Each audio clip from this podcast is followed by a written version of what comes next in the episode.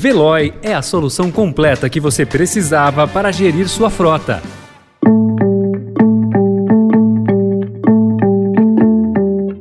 Olá, seja bem-vindo, seja bem-vinda. Começa agora mais uma edição do Notícia no seu Tempo. Esse podcast é produzido pela equipe de jornalismo do Estadão para você ouvir em poucos minutos as principais informações do jornal. Entre os destaques de hoje, em reunião com Bolsonaro, Biden defende democracia e Amazônia. Oferta da Eletrobras atinge 34 bilhões de reais e Polícia Federal encontra sangue em lancha de suspeito em sumiço no Amazonas. Esses são alguns dos assuntos que você confere nesta sexta-feira, 10 de junho de 2022. Estadão apresenta Notícia no seu tempo.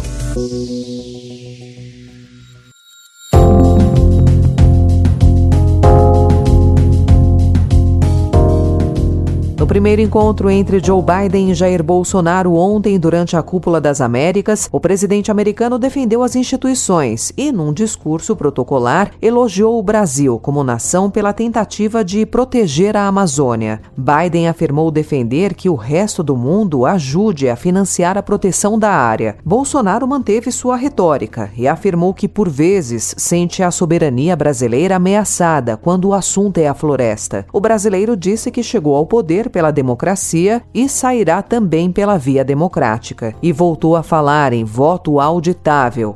Este ano temos eleições no Brasil e nós queremos sim eleições limpas, confiáveis e auditáveis, para que não sobre nenhuma dúvida após o pleito. E tenho certeza que ele será realizado nesse espírito democrático. Cheguei pela democracia tenho certeza, quando deixar o governo, também será de forma é, democrática. Antes, na saída do hotel onde está hospedado, Bolsonaro disse que o sistema é inauditável. A Polícia Federal encontrou ontem vestígios de sangue na lancha do pescador conhecido como Pelado, apontado como principal suspeito de envolvimento no desaparecimento do jornalista inglês Don Phillips e do indigenista Bruno Pereira, na região do Vale do Javari, no extremo oeste do Amazonas. O material coletado foi enviado para análise em Manaus, onde há a estrutura necessária para a perícia. Ainda não está claro se o sangue seria humano ou de animais. Pelado teve a prisão temporária temporária requerida. Ele já estava preso em flagrante por posse ilegal de munição de uso restrito após uma abordagem policial.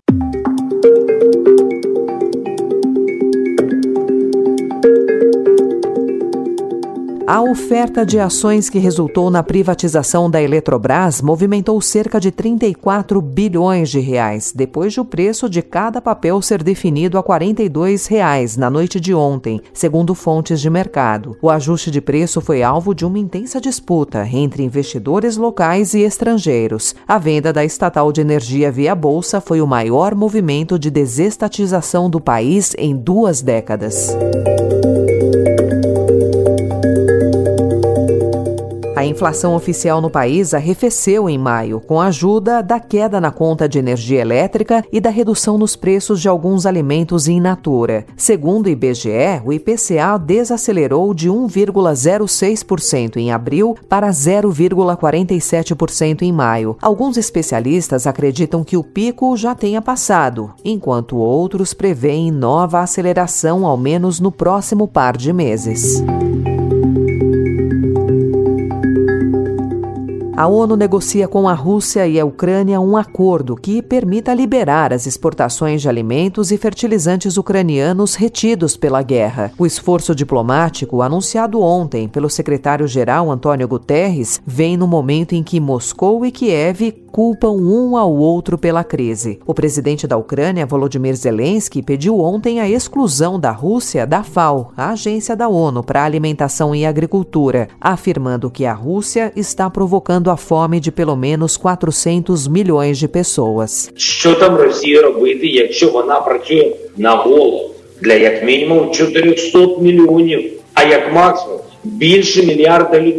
Já Moscou tenta minimizar o impacto de sua operação militar na Ucrânia no aumento do preço internacional de cereais.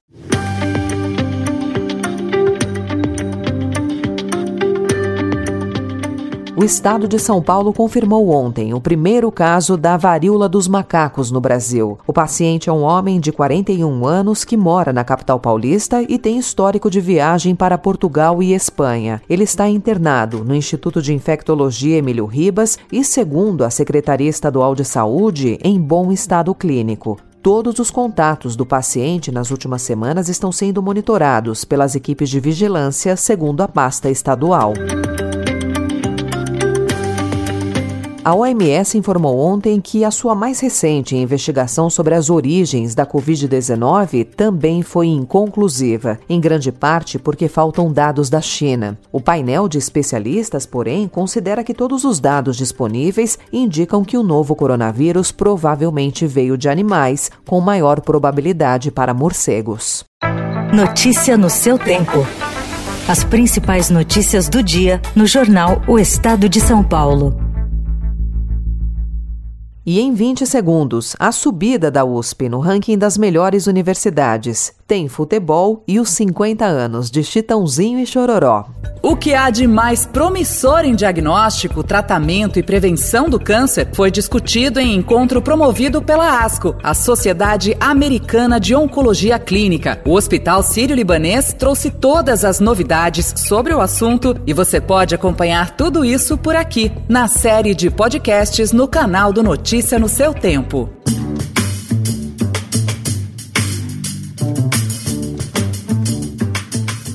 O Brasil tem 35 universidades entre as melhores instituições de ensino superior do mundo, conforme o ranking QS World University Ranking, divulgado nesta semana. Na edição anterior do levantamento, que é um dos principais em análise internacional do ensino superior, eram 27 instituições brasileiras. A melhor colocada é a USP, no lugar de número 115, seis posições acima do que obteve em 2021. Entre as brasileiras com melhores colocações, colocações estão Unicamp e o FRJ. E no futebol, a participação em um pagode na noite de terça-feira, no momento em que o time jogava e perdia em Cuiabá e a falta ao treinamento no dia seguinte, significaram o fim da linha para Jô no Corinthians. O atacante teve o contrato rescindido ontem. O compromisso iria até dezembro de 2023. Oficialmente, a rescisão foi pedida por Jô e feita em comum acordo. No entanto, o clima para o atacante no clube já não era bom há algum tempo. No Flamengo, Dorival Júnior será o sucessor de Paulo Souza. O treinador de 60 anos acertou a sua saída do Ceará ontem e vai assinar com o clube carioca. Notícia no seu tempo. Quando eu digo que deixei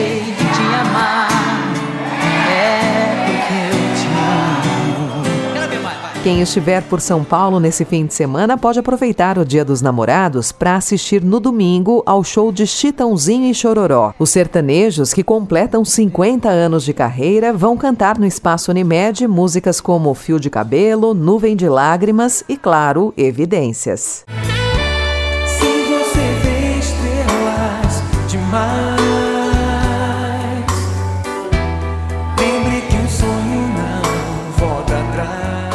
Outra opção na capital paulista, no mesmo espaço, é a apresentação do grupo Roupa Nova, donos de hits românticos que fazem parte da vida de muitos casais.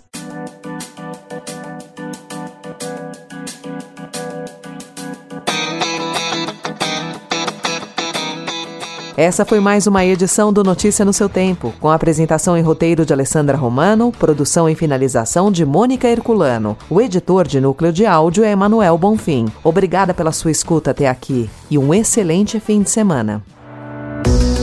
Você ouviu Notícia no seu Tempo.